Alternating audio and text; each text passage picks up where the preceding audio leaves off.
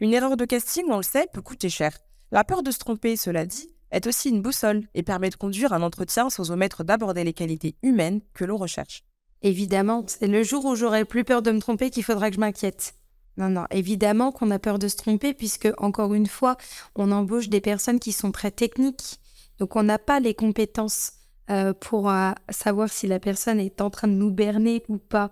Donc, euh, c'est important de, de, rester quand même sur voilà, les valeurs, euh, la personnalité, euh, le charisme, le leadership, tout ce que nous, on peut arriver à évaluer de par les questions qu'on va poser, de par la manière dont s'exprime la personne, les expériences, son évolution. Mais euh, c'est pour ça que j'aime bien faire des entretiens avec les techniques pour voir un petit peu comment ils réagissent quand ils ont l'échange avec les techniques, parce que c'est là aussi que des fois on arrive à, à déceler s'il y a quelque chose qui nous gêne ou au contraire, si on, voit que c'est vraiment quelqu'un de très très bien. Donc euh, oui, on, on, a toujours un petit doute, mais euh, je dirais que euh, par contre, quand on voit des très très bons candidats, on sait tout de suite.